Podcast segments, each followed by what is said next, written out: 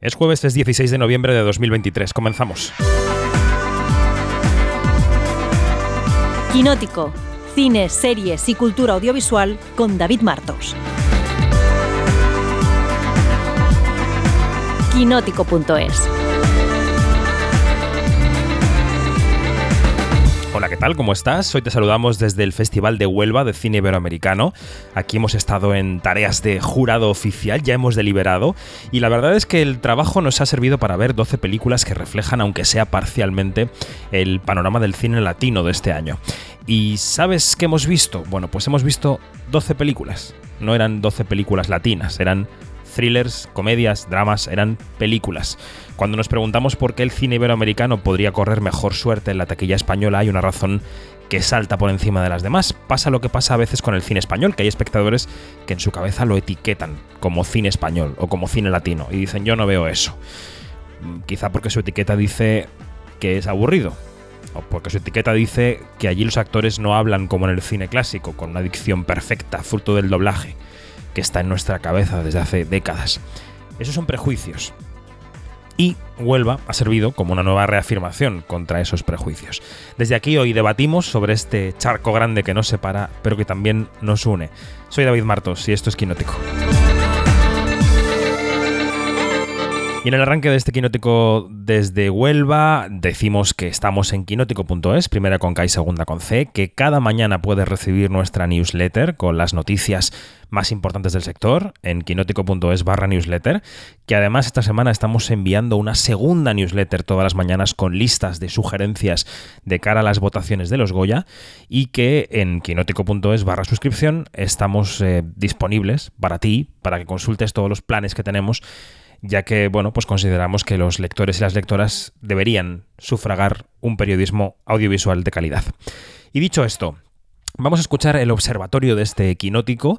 Eh, lo hemos eh, grabado en la sala de ruedas de prensa del Festival de Huelva, en la Casa Colón. Vais a escuchar que mi voz se escucha con un poquito de eco, entre la megafonía, los altavoces, etcétera, etcétera. Pero bueno, estoy acompañado por Estrella Araiza, la directora del Festival de Guadalajara, en México, y por Teresa Montoro. Así que vamos a debatir con ellas sobre cine latino, sobre la huelga de actores que se ha resuelto recientemente y más cosas. Vamos con el observatorio. Quinótico, Observatorio en Bremen.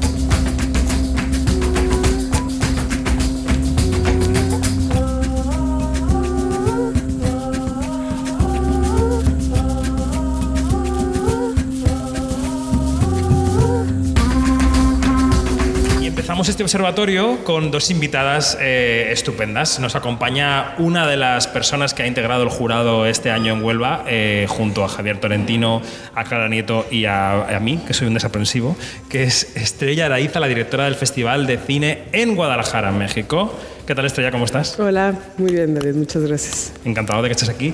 Y una amiga y compañera de Radio Nacional, ella es la directora de Hora América, es redactora del programa de película, es la vicepresidenta primera de la AICE, de la Asociación de Informadores Cinematográficos de España, es la gran Teresa Montoro. Pues eh, encantada de acompañaros y muchas gracias por la presentación. Bueno, es que tienes un montón de cargos. sí, Deja alguno bueno, para alguien. Lo dejaré para mis herederos. Sí. Exactamente. Bueno, Por cierto, un segundín solo Sí. que eh, quería ah, decir también que estamos aquí, aparte de para seguir el festival, porque Radio Exterior de España da un premio Ay, es que, del que tú formaste parte de jurado, vas de jurado en jurado eh, y fuiste parte el año pasado. ¿y este año quién da el premio de Radio Exterior? De compañeros, Mm. pues están en el jurado Elio Castro y también Adela Mazzuini. Ah, bueno. o sea, También muy jurado de conocedores de eh, lo que es eh, la cinematografía, ¿no? Efectivamente, efectivamente. Bueno, tengo varios temas en la recámara para hablar con vosotras. Estamos en el sitio adecuado para hablar de varias cosas. Para hablar del cine iberoamericano, por supuesto, para hablar de los festivales, de la producción cinematográfica en general, porque vivimos en una abundancia un poco loca en la que cada semana se estrenan muchísimas películas. No sé si en México pasa así, pero en España tenemos como 10, 15 estrenos todas las semanas. Allí también. No, en México no. Bueno, más porque está como colapsado todo el mercado por la cinematografía americana. O sea, de hecho, de los estrenos de los estrenos en el país, 93% son estrenos americanos. Ajá. Y solo un 5% son estrenos mexicanos y las otras cinematografías casi no llegan. Mm. Aquí hay mucho debate porque hay muchas semanas en las que compiten películas españolas contra sí mismas, prácticamente de un mismo género para un mismo público y a veces pensamos que se hacen un poco la competencia, ¿no? Más que nada, yo creo que eh, hay un problema con concentrar todo en, a partir de septiembre, ¿no? prácticamente en el último trimestre, de cara a los premios, porque ahora ya han empezado, hemos conocido los Forqué, estarán pronto los Feroz, también las nominaciones, los Goya a continuación y así otras cosas. Entonces yo creo que es un poco error el, el concentrar todo, como tú decías, tantísimas películas, un fin de semana pisándose porque no da tiempo ni siquiera, vamos, nosotros que estamos pendientes de ellas, casi ni llegamos. Imagínate cómo es el público, ¿no? Sí, sí, sí. Bueno, em, venimos Estrella y yo de deliberar en un restaurante magnífico. No podemos contar nada. No, nada. Los premios serán el sábado. Pero lo hemos pasado muy bien. Sí. Ha habido tequila. Ha habido tequila que, yo traje. y hemos elegido un palmarés que ya, ya nos diréis qué os parece. Pero nos ha dado ser parte del jurado de este festival, junto a Javier Tolentino y a Clara Nieto, la oportunidad de hacernos un pequeño panorama del año parcial, porque evidentemente hemos visto 12 películas, no hemos visto muchas más, pero son 12 que reflejan parte de la cinematografía iberoamericana. Em, te quiero preguntar si tiene sentido este contenedor estrella. Si, sigue teniendo sentido que hablemos de Iberoamérica como un contenedor gigante en el que caben tantas cinematografías distintas. Es verdad que compartimos el idioma, aunque está también Brasil y Portugal, pero mm, ¿tiene sentido la programación de Iberoamérica como un todo, igual que si habláramos de Europa, no? Mira, yo creo que sí, porque hay más coincidencias que diferencias y siempre cuando unes este espacio de coincidencias tienes más fuerza. Entonces, eh, yo creo que sigue teniendo sentido porque también nosotros en Guadalajara la competencia principal es iberoamericana y aunque sí hay muchísimas diferencias, por ejemplo, entre las películas españolas que ponemos, ¿no? o de cinematografías en donde no existe o países donde todavía no tienen ley de cine, o sea, en América Latina todavía pasa eso, este, pues claro que hay diferencias abismales, pero, pero yo creo que está bien presentarlo como un todo, nos da más fuerza. Teresa, ¿tú qué crees? Yo creo que es una oportunidad porque... Eh, para ver reunida cinematografía. Igual cuando vemos un festival europeo, conocemos qué se hace en los distintos países de Europa, eh, es interesante saber eh, de cada cinematografía qué es lo que hacen, porque también, eh, incluso para ellos mismos, porque ya hablaremos, bueno, al momento dirás distribución, y claro, el problema es la distribución. Hay países que no saben lo que hacen. entonces yo creo que los festivales son un medio de que mínimamente nos enteremos un poco de qué se hace en, en, cada país e incluso cada país se entere de lo que hace el que está al lado. A nosotros nos pasa, por ejemplo, eh, en el caso de Portugal, ¿cuántas películas portuguesas nos llegan a nosotros? Muy pocas. Es muchísimo más normal que nos lleguen de Francia, de, de Italia, de, en fin, que, Portugal y la tenemos al lado. Entonces yo creo, hablando con, muchos representantes también de, distintos países de América Latina, siempre dicen eso, que los festivales, eh, las muestras, todo eso sirve por lo menos para enterarse eh, de qué se hace en, otro país, ¿no? De, al lado. ¿Y cómo se ve a España y al mercado español desde México, por ejemplo? O sea, ¿qué tipo de país somos para eh, exportar el cine mexicano? Películas mexicanas no traducen, o sea, no llegan muchas películas mexicanas acá, o sea, me imagino que llegan mucho menos que las portuguesas. Sí. Este, y películas españolas tampoco llegan mucho a México. Eso, en esencia, tiene que ver con que los canales de distribución están totalmente cooptados por la cinematografía americana en México. Entonces, eh, pero es muy importante abrir los espacios. Y yo creo que proyectos como el tuyo, ¿no? proyectos como Quinoteco, son justamente lo que vence el algoritmo. O sea, tanto en plataformas como en distribución presencial, es específicamente cuando le pones el foco a una película, a una historia, que hace que trascienda. Y por eso es muy importante. Sí, yo creo que es importante que rompamos esas cajas artificiales que hemos construido. Que nosotros hemos hecho, ¿no? Totalmente, totalmente, sí, sí. Y, y, otra pregunta que hice también aquí el otro día en la tertulia que tuvimos el domingo y que repito hoy porque creo que las dos también podéis aportar es qué sentido siguen teniendo los festivales. Los festivales han tenido un Óyeme. sentido... No, no, no, pero que, vamos, yo voy de festival en festival. Antes Yo se decía en España, cuando había mucha más vegetación, que una ardilla podía ir de punta a punta del país saltando de árbol en árbol. Yo podría ir de festival en festival perfectamente y no pagar piso en Madrid. Los 365 días de, Exacto, no, no, ir, no ir ni una sola semana a tu casa. Exacto, tienen un festival. Lo que quiero decir es que hoy más que nunca es necesaria la prescripción cuando hay tantísima producción y tanto estreno y si sumamos las plataformas es que ni os cuento. O sea, la, gente tiene disponibles muchas más películas y series de las que puede llegar a procesar. Entonces, tenemos festivales en muchos casos sobreprogramados, lo decía aquí mismo Manuel H. Martín, el director de Huelva, en este escenario.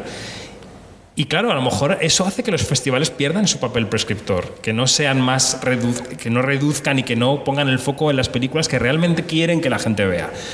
Bueno, tú eres la directora de un festival, ahora no sé qué puedes y qué quieres decir. Es que tiene que es una corresponsabilidad, o sea, es una responsabilidad compartida, ¿no? Eh, yo me esfuerzo muchísimo con el equipo de programación que tengo, que yo tengo tres directores de programación, para descubrir nuevas cinematografías, para poder tener una voz programática clara con relación a lo que queremos mostrar de Iberoamérica, también de cine mexicano. Y, pero eso, o sea, la responsabilidad está compartida con las personas que van al festival a verlas. No solo la audiencia, también los periodistas, ¿no? Y el público en general. Y si, lo, si entre todos hacemos bien ese trabajo, las películas trascienden. Trascienden en la distribución, trascienden en las plataformas.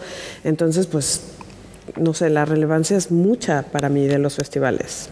Pero eh, lo digo porque, por ejemplo, el Festival de Berlín es cierto que también en parte por razones presupuestarias, pero bueno, que hay una filosofía detrás, ha anunciado que iba a reducir algunas secciones y que iba a, eh, eh, eso en general, a reducir número de películas. Eh, Teresa también va a varios festivales como voy yo a lo largo del año y, por ejemplo, en San Sebastián, un saludo rebordinos, hay muchísimas películas, por razones varias, pero hay una programación ingente. Eh, eso, claro, desde el punto de vista de la prensa o incluso de los espectadores, porque somos un poco las dos cosas, ¿qué te parece? Yo creo que sí que es verdad que en los últimos años, bueno, quitemos el de la pandemia, pero a partir de la pandemia eh, se ha sobredimensionado algunos festivales. Han añadido como eh, muchísimas secciones que en principio no estaban y que hace un poco inabarcable, porque finalmente, yo digo, desde el lado del de- desde el punto de vista de la prensa, te tienes que centrar en sección oficial y luego quizá ir picando un poco de cosas, depende de qué secciones, para ponerlo, pero es cierto que no puedes llegar a todo. Yo creo que quizá habría que eh, reducir un poco lo que son secciones eh, fuera de, competición oficial, pero eh, podemos decir que en festivales grandes, yo estoy a favor de festivales pequeños, porque hay muchísimos sitios donde no llega, nosotros nos parece que llegan, ¿no? Pero hay lugares de España donde ya no quedan cines, donde no o llegan simplemente pues los títulos mainstream que se estrenan cada semana, pero no eh, pues cine más de autor que le gustaría a la gente.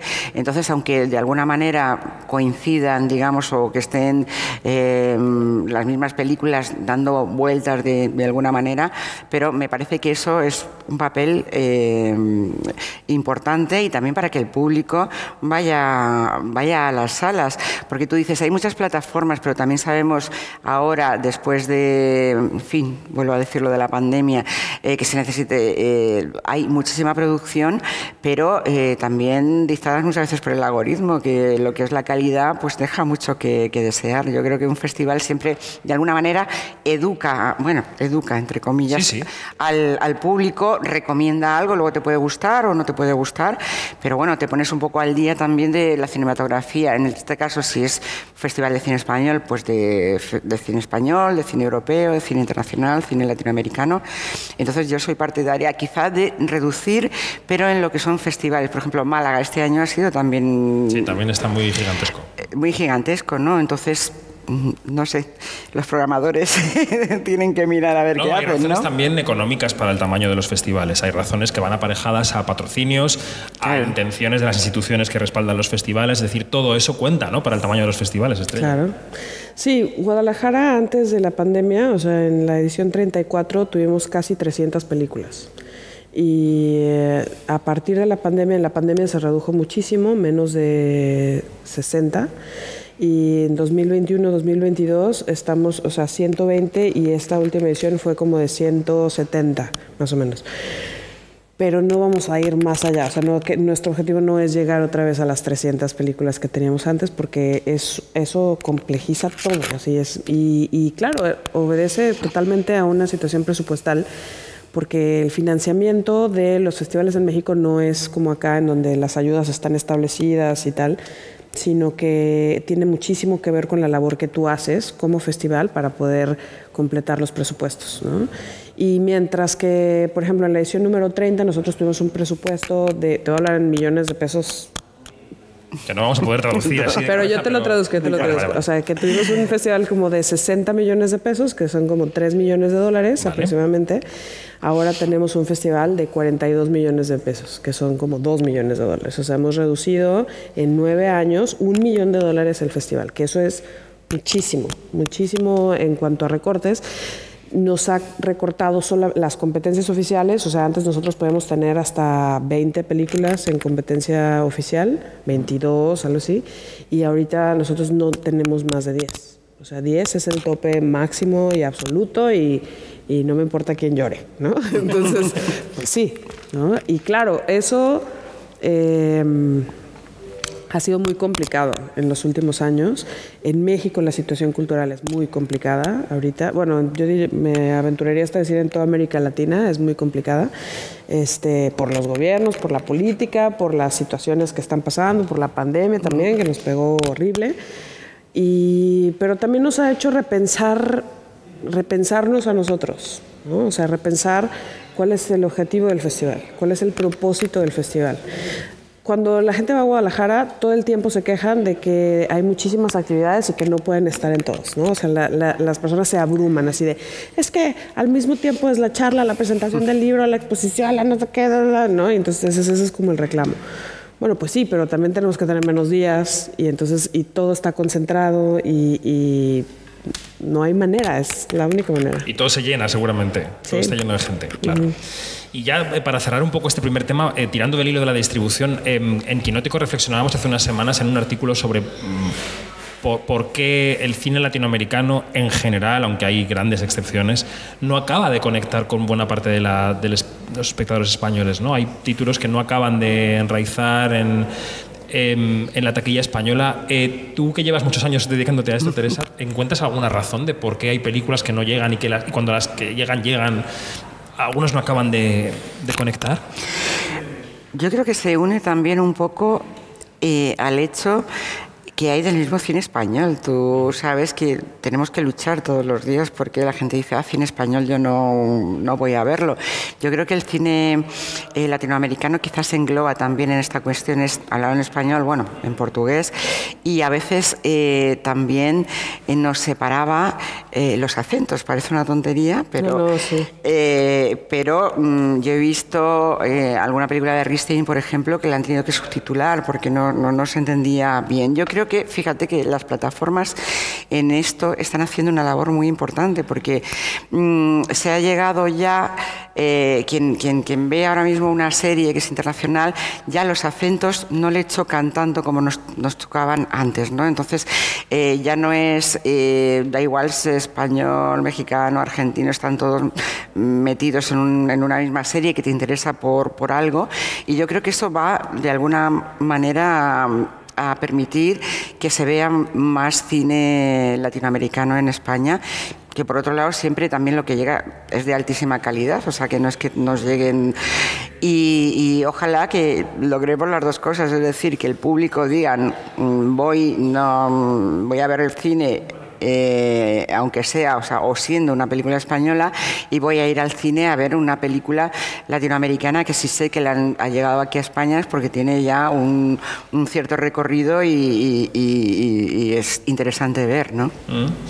Y en México, más allá de lo que contabas de la distribución, ¿cómo se recibe una producción con acento de España? Híjole, es que no se recibe. O sea, se hace una semana de cine español, que es en donde se presentan la mayor cantidad de títulos, incluso los más comerciales, y después, o en los festivales, y más allá de eso no hay, no hay distribución comercial este, en salas. Eso es como un poco grave. Yo creo que también el error es que muchas veces tratamos el cine regional, o sea, el cine cuando lo clasificamos geográficamente como si fuera un género. Ajá. ¿No? Y entonces eso es una... Ese, en México también se hace, o sea, y también dicen lo mismo. Los mexicanos dicen, no, es que yo no veo cine mexicano, ¿no? Porque el cine mexicano es chafa, que es, ¿no? De menor calidad. Y entonces tú dices, a ver, el cine mexicano no es un género, ¿no? O sea, es un cine que engloba como todos los géneros y tiene todos los espacios, claro. ¿no? Y, en, y creo que eso mismo pasa, bueno, no sé si acá en España pasa lo mismo, pero decimos lo mismo del cine latinoamericano, decimos lo mismo del cine argentino, o sea, lo tratamos como si fuera, como si fuera un género y lo menospreciamos por eso.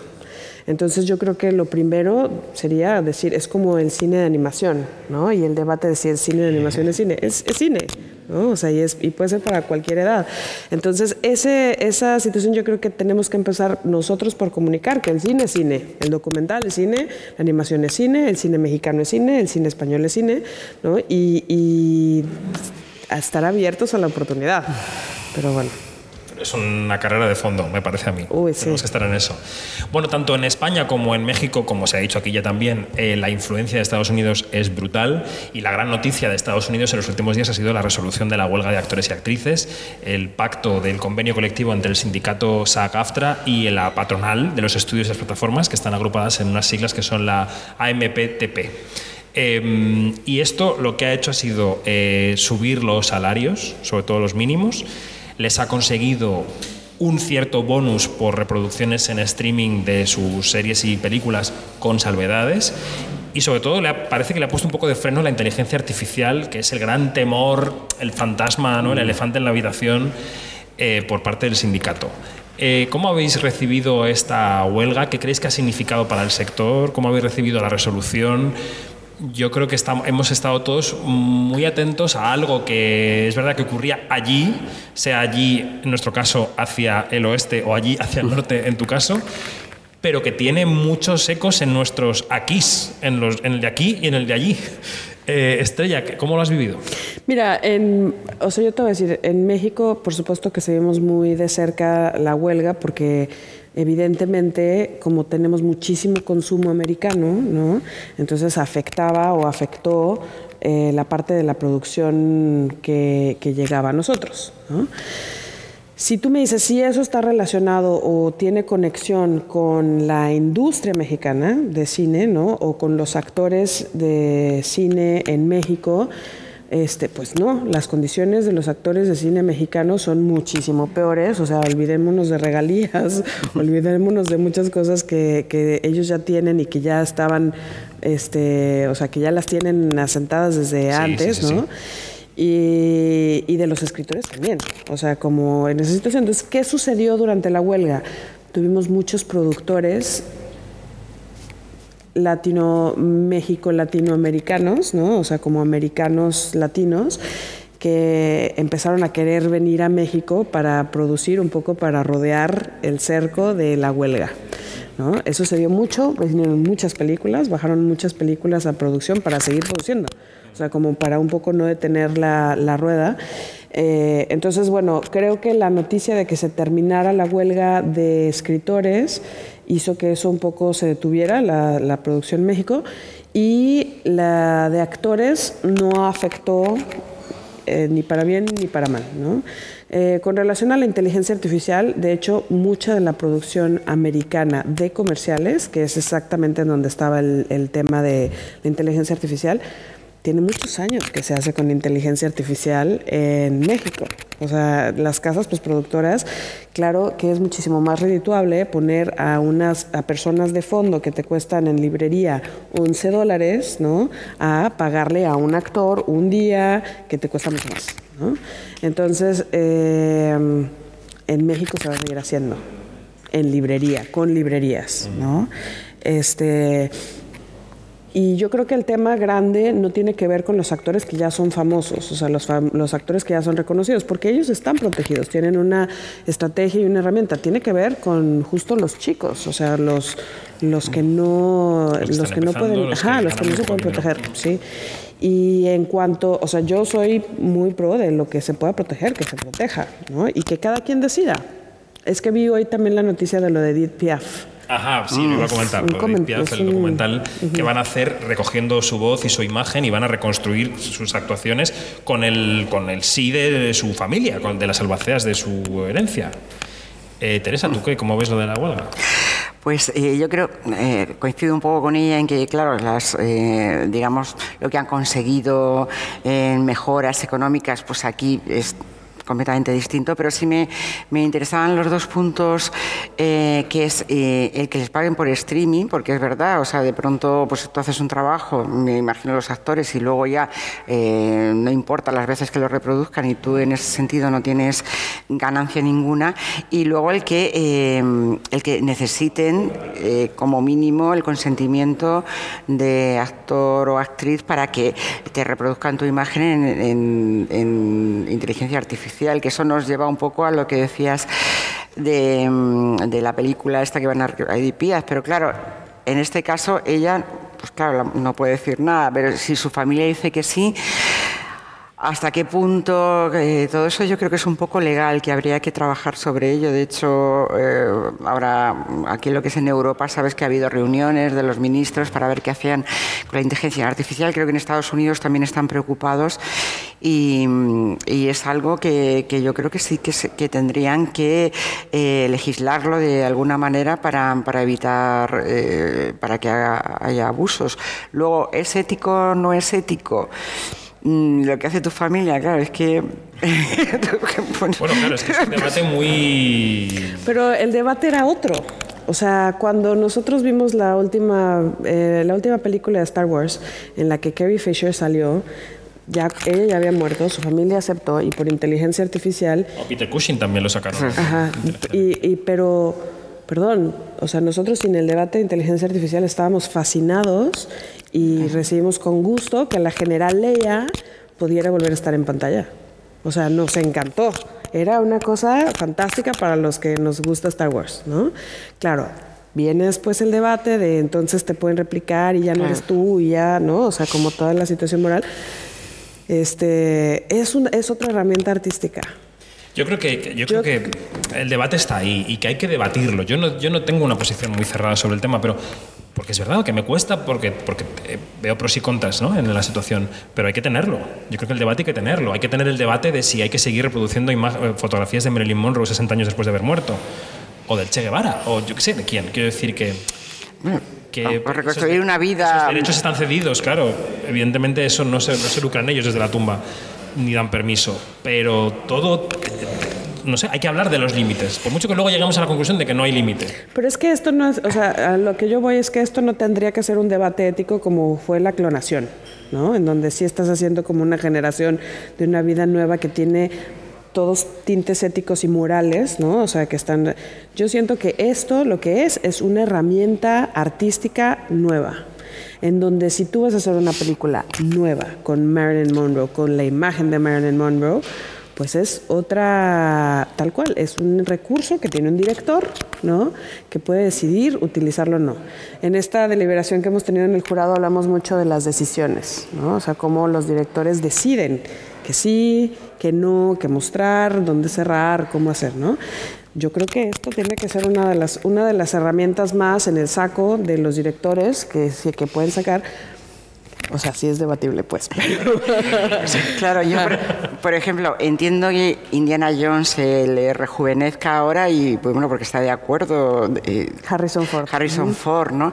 Pero en lo que tú decías, por ejemplo, de Marilyn Monroe, o sea, el director recurre a ella. Una cosa distinta, desde mi punto de vista, es que, yo qué sé, salga en un momento en una fiesta que ya se ha conocido, que ella llevaba un traje y pasaba por ahí, y otra cosa es que tú utilices un un personaje para darle tu... Eh, no es lo mismo que una actriz te la represente con un guion que tú quieras dar a que ya utilices a ella que parece que es ella la que ha tomado esa decisión. Es lo que yo pienso. O sea, entonces eh, hay, hay, que. Porque tú ya estás utilizando una imagen que es ella misma recreada como para que opine. Y claro, tú lo ves y dices, bueno, pues Marilyn Monroe opinaba eso. Otra cosa distinta es que tú con una actriz la contrates, digas que es Marilyn y tú tienes un guion que. Mm, eh, que tú le das, que te parece que es eso, pero bueno, ya sabes que es, una interpretación, ¿no? Como la de Ana de Armas.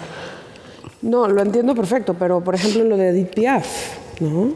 A mí me parece que la familia, o sea, siempre tiene que haber alguien que tiene que decidir. O sea, y no me refiero ya cuando la película vaya a ser filmada y el director tome la decisión artística. Me refiero como la, el familiar, los ¿no? Los derechos de imagen, mm, los, patrimoniales, o sea, esos ya tienen que decidir. Y una persona siempre va a ver en bien por su familia, ¿no? Entonces, si los, si los familiares de Edith Piaf están diciendo pues sí queremos que se haga y sí vamos adelante. Claro, pero sí queremos que se haga porque voy a cobrar tal. o, sea, o, que, o, no sé, o ahí ya, bueno, mm, que la imagen que quieren dar. Yo creo que en todo caso, si tú das el permiso, tendrías que tener de alguna manera un poder de, eh, de decir hasta corte, de, corte, ¿no? De decir, bueno, mm, quiero ver el guion y qué imagen dan de... Sí, claro, o sea, que no se vaya a salir Edith Piaf comiéndose unos chetos, pues. ¿Quién lo impide? Si es una dirección Nadie, nadie. Yo creo que también, si esto fuera veda libre, eh, habría una efervescencia inicial para, con la curiosidad de ver la primera película de Marilyn sin Marilyn y la quinta que hicieran, pues igual ya no tenía tanto interés. Yo también creo que esto es una cosa que va a pasar. O sea, como la, la, mm, Es como cuando se hizo, no sé, la, la, película de Avatar, la primera de James Cameron, ¿no? O sea que en ese momento los mock-ups eran como lo máximo y entonces la estrategia, eh, así, todo el mundo quería filmar en green screen, todo el mundo quería filmar en Ajá, ¿no? en 3D, ahí quedó. Ajá. y ahora todos odiamos el 3D, perdón, yo no me voy a poner unos lentes 3D ni porque me paguen, no me importa. Cameron que nos sigue obligando a verlo, sí. No, Entonces eso también va a pasar y el público también va a poder saber. Además, a mí me gusta y me es muchísimo más interesante explorar actores y actrices nuevos, ¿no? que no conozco, que tienen rangos y alcances diferentes que alguien que ya actuó, hizo una obra y ya. Mm. Bueno, pues un debate, un debate, perdón, y un temazo que tenemos aquí en este set de Huelva y que seguirá las próximas semanas dando guerra seguro. Ya vamos a ir terminando, pero antes tenemos aquí a la señora vicepresidenta de la ICE, no como cargo, porque tú como cargo no puedes dar ninguna opinión ni ninguna preferencia, pero estamos en votaciones de los premios. Eh, ¿Tú por dónde hueles que va a ir esto? ¿Tú crees que va a haber ¿Es el año de qué en el cine y en las series en Los Feroz? ¿Qué va a pintar? A ver, yo voy a decir las series porque es lo que tengo más claro. Yo creo que vale. Hay, bueno, eh, series de mucha calidad que a mí me gustan, las he visto de distintos eh, géneros, más de humor, mm, más de acción, eh, que son citables, pero yo creo que este año la Mesías va a arrasar, eso pienso yo, sin demérito de... No he votado, ¿eh? No he votado. No, no, yo tampoco, estamos todavía... Bienvenido. Pero bueno, no, hay otra... Oye, pues no propicies la corrupción. No propicio, solo informo. Por ejemplo, El hijo zurdo, eh, no sé si ya quieres más de eh, Rapa o mm, La tercera de la unidad. Eh, eso te ha gustado? Eso me, ha gustado y la de Paquita, no, Poquita Fe, perdón. Ah, Poquita Fe. Poquita Fe, que también me ha reído mucho con, con, esta, con esta serie. Yo creo que hay muchas series de calidad, luego también habría que destacar actores de cada una de las series y donde tengo más duda es en películas por dónde puede ir, porque yo creo... ¿Tú no ves que sea el año de Bayona claramente que arrase? Yo creo que no. Eh, no lo sé, pero bueno, yo, yo, tengo que decir que por el asunto y cómo lo trataba yo, no, a mí la película me ha gustado mucho, La Sociedad de la Nieve, ¿no? Eh, lo que pasa es que igual que otros años parece que hay un título, luego salga o no salga, yo creo que este año eh, pues ahí pues está 20.000 especies de abejas. Especies de abejas, está Teresa, por ejemplo, que, maravillosa también. Que es maravillosa. Los ojos de Erice, que a mí, por ejemplo, me gustó muchísimo. Está la de eh, hablaba ya de animación, pues yo creo que a todos nos ha encantado Robot Dreams, ¿no? Que es una película mm, la verdad que es súper... de las sultanas están este viernes. También súper tierna. Eh, no quería dejar ninguna de lado. Luego hay pequeños... mm, Te estoy llamando locamente, por ejemplo, es una película de, que a mí me gustó. De, mm, Hablando de Latinoamérica, Upon Entry, que es una bueno, película esa, ha- dirigida por sí, sí, venezolanos. sí, la iba a decir. Efectivamente, a mí me parece que están magníficos los dos y me, me- me gustó mucho la, la película, cómo, cómo llevan los directores la, la trama de, de, bueno, este susto que te das cuando llegas a Estados Unidos en, Y te una paran en la aduana. y te paran en, el aero- en la zona del ¿Tú aeropuerto, no has visto, ¿no? Estrella Upon Entry es el matrimonio de un venezolano y una barcelonesa que quieren mudarse a est- a Estados Unidos y les paran en la frontera, les dicen ustedes dónde van. Bueno, lleva ella, la- lo que es importante es porque ha conseguido la carta, eh, bueno, eh, ha, ha jugado a la, a la lotería la esta. Ah, en Venezuela. Eh, no, de aquí de España eh, Eso existe aquí. le han dado en Estados Unidos los cada año hacen como un sortean como 20.000 Pero desde Estados Unidos, ¿no? ¿Qué? Desde Estados Unidos hacen el sorteo para... Claro, para todo el mundo. Entonces ella lo ha ganado y va con su con su pareja y entonces ahí ya mm, pues Alberto Mann y ella es Bruna Cusi. Wow.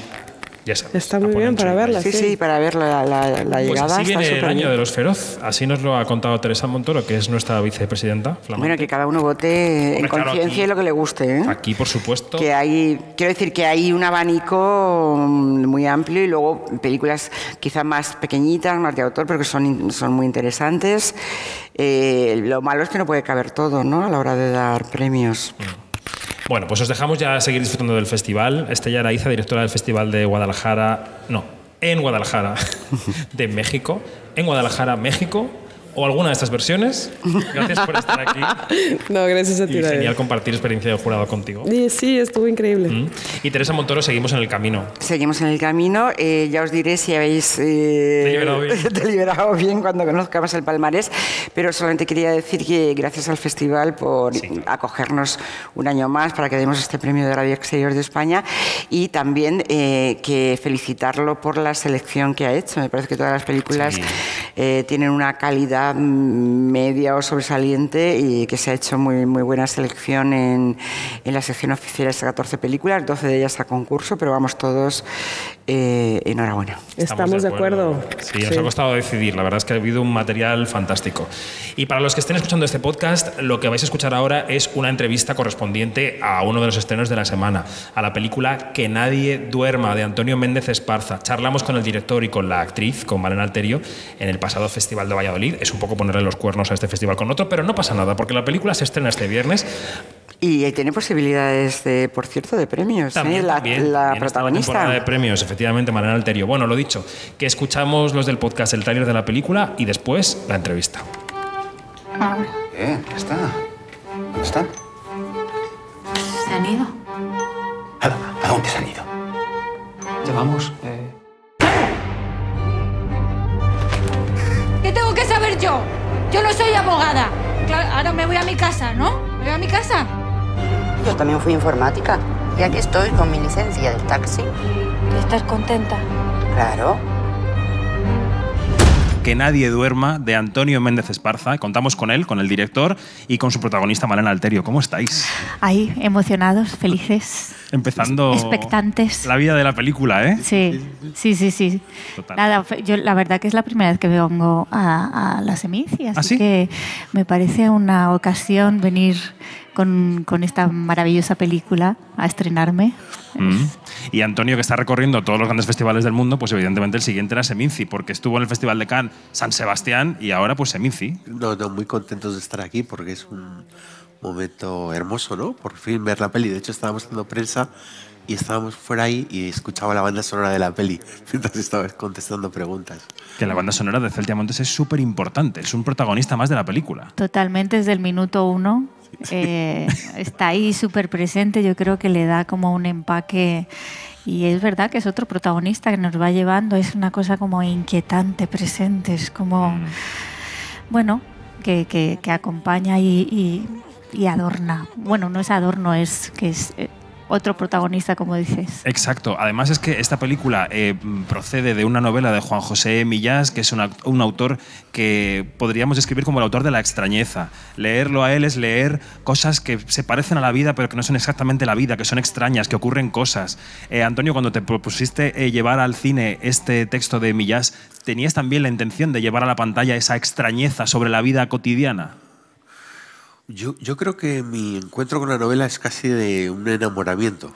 Yo cuando leo la novela me enamoro por completo eh, de esa historia y, y, rápidamente bueno, pensé en Malena para ser Lucía, que fue siempre la, la- la persona indicada. Escribimos el guion para ella. Pero la extrañeza yo creo que o sea, cuando es- hay una cosa instintiva de elegir un, un proyecto. Yo tampoco hablaba, pensaba en la extrañeza, pensaba en una historia con un personaje fascinante. Luego es verdad que la extrañeza es una cuestión que cuando vamos filmando la película, intentando escribirla, va surgiendo, pero eh, no digamos, la extrañeza para mí no fue tanto un como el motivo de la película, es algo que luego me encuentro y tengo que de alguna manera justificar, pero sobre todo fue esta mujer eh, con una capacidad, digamos, de inventarse y de amar infinita, ¿no? Para mí. Hablemos del personaje Malena, porque yo diría que es quizá el protagonista más rotundo que has hecho en cine nunca. Sí, absolutamente sí. Absolutamente.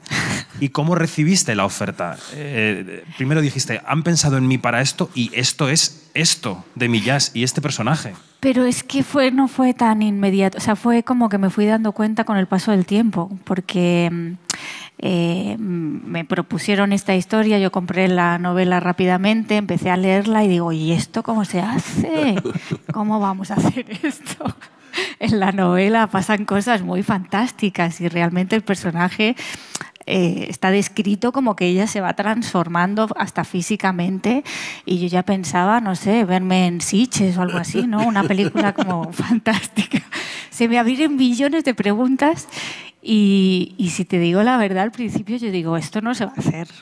Esto, esto no se va a Yo tengo hacer. buena voluntad, pero esto no va, no va a llegar a Yo sí, yo me presto porque todos los mimbres eran muy apetecibles y ser protagonista siempre es como tentador y como no. Pero fue pasando el tiempo y yo llamaba a mi representante que está por ahí y le digo, pero esto se va a hacer. Dice que sí, que sí. Y llegó el día y de repente lo vamos a hacer. Acción. Sí, sí, o sea, fue así como increíble y luego conocer a este maravilloso director tan especial y, y tan desconcertante a la vez, porque Antonio eh, venía, bueno, no sé, luego tú cuentas, pero Antonio viene de trabajar con actores no actores, no sé cómo se llama eso. Podemos decir no profesionales o naturales, también se les llama. Claro, tiene dos pelis maravillosas, pero claro, y, y su duda y la mía también era cómo se trabaja con un actor y cómo se trabaja con un no actor. Estábamos los dos intentando descifrar cómo era su lenguaje o lo que él quería y yo lo que podía proponer. Entonces ha sido un viaje de, de escucha, de entrega, de no saber, porque él trabaja mucho con la improvisación. eh, y, y, bueno, pues al principio mucho desconcierto y luego dejarme llevar y sentir que estaba realmente haciendo algo especial, algo fuera de lo común, porque mm, no es un guion al uso en donde tú tengas una escena que empieza y termina, sino que se investiga acerca de esa escena y para los tiempos que corren, de repente tomarse la, la libertad necesaria para la creación, en donde uno puede investigar, equivocarse, ir, venir y no saber a ciencia cierta qué estás haciendo, porque yo llegaba a casa diciendo no sé qué estoy haciendo.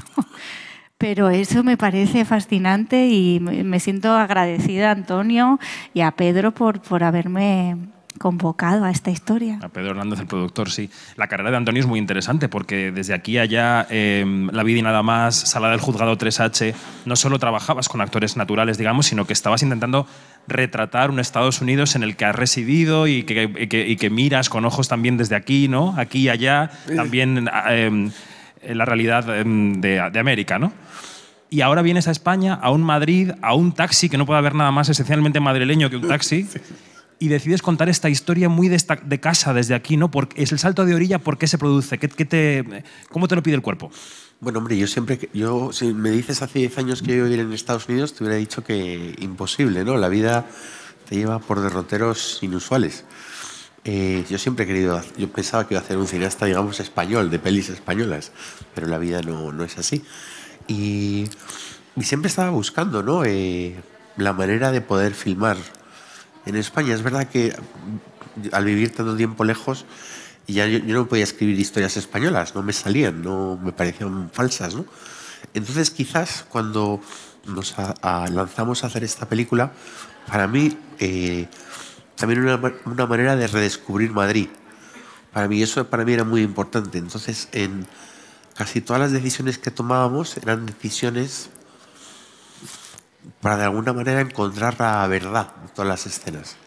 Entonces, por eso, mm, tratar de buscar ¿no? actores, tratar de encontrar escenas que pudieran ser ciertas, ¿no? Digo, en lugares, ¿no? Eh, por ejemplo, el barrio donde situamos la peli en Usera tenía que ser, una vez que lo situamos, pues todo tenía que estar cerca, eh, para que yo pudiera creer que esa historia era, era cierta, como, como las anteriores. Tengo que decir que yo soy de Carabanchel, al lado de Usera. Me he sentido muy identificado y además me pasa una cosa que es que conduzco fatal. ¿Ah, O sea, yo conduzco muy... O sea, me apaño. He venido a Valladolid en coche, he llegado, no ha habido accidentes, pero claro, pienso, Malena le ponen a conducir un taxi. No, no Tú me conducías, conducías. Yo conducía, pero bueno, eh, no es lo mismo conducir que conducir con una cámara aquí, aquí. Que ser taxista, que vais Con- con una seguridad, ¿no? Pero venga, la totalmente. segunda, tal. No, no, no. Ha sido un trabajo, bueno, de- de- de practicar.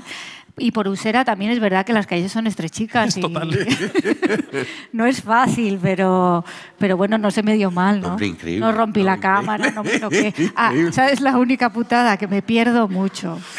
Y entonces decían acción. Está mal. Y, en- y- y- y le decía a Antonio, pero Antonio, pero que haya un coche delante, pero no podía porque la cámara estaba detrás. Entonces nadie me podía guiar. Y digo, bueno, bajo tu responsabilidad. Y entonces de repente me metí en la M30 y a tomar por culo. O sea, que quiero decir que ahí se alargó un poquito la escena. Pero hay algo del mecanismo dramático de un taxi que es muy interesante, ¿no?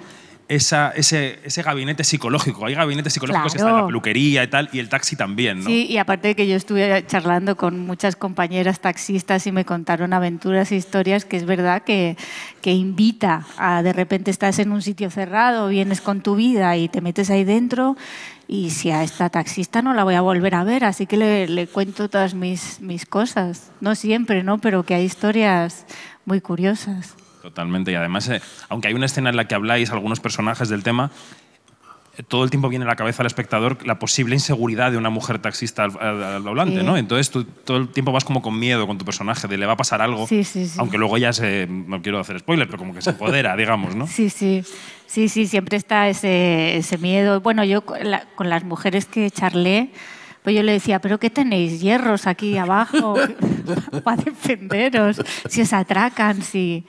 Pero bueno, por lo general me dijeron que no, no, que, que, era, que no que les, a algunos les ha pasado de salir corriendo y hacerse un simpa o ese tipo de cosas, pero de violencia afortunadamente no, no había tanto.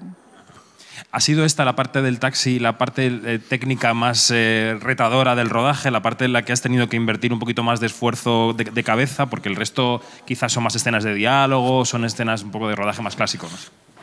El coche nos daba mucho miedo, ¿no? Porque era, un- eh, sobre todo en el guion había un montón de páginas, había, había, digamos, secuencias muy dialogadas. Pero luego fue bastante, bueno, pues sencillo, no fue, no fue sencillo. Pero es verdad que luego, eh, de alguna manera, yo me encontraba cómodo en el coche, porque en el coche, una vez que estaba la cámara, podías filmar sin fin. Y eso para mí siempre era muy, digamos, agradable. O sea, me gustaba la posibilidad de poder filmar, filmar, filmar. También, eh, una vez que estaba la cámara, podías hacer las tomas que quisieras. Muchas veces en una localización es más, es más difícil, digamos, ¿no? Enseguida te dicen, tienes que ir a otra localización, tienes otra escena. En el taxi era casi un microcosmo. No, además podía estar yo en el coche con el sonidista y ya está.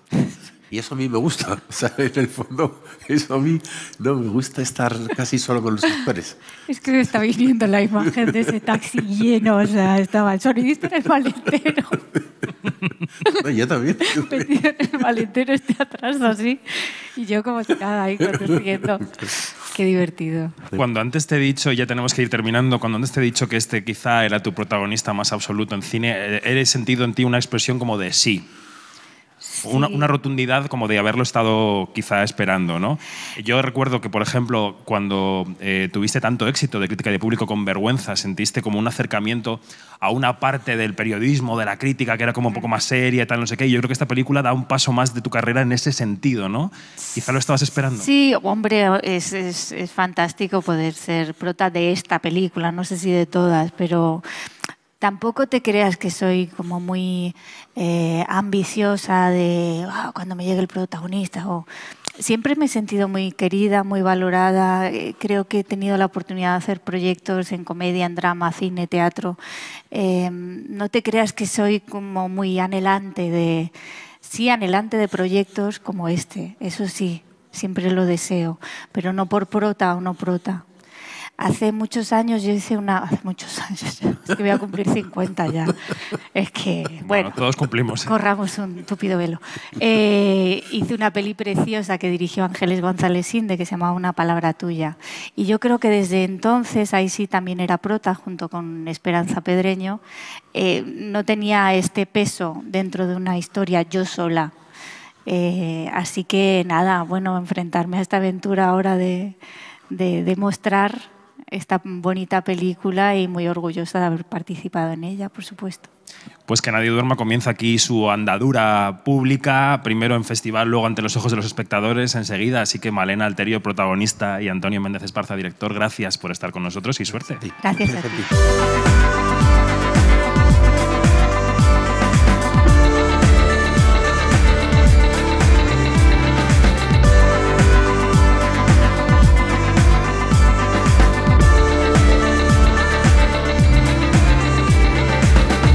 Todo, más información en quinótico.es, primera con K y segunda con C, y en nuestras redes sociales donde somos Quinótico. Hasta la próxima.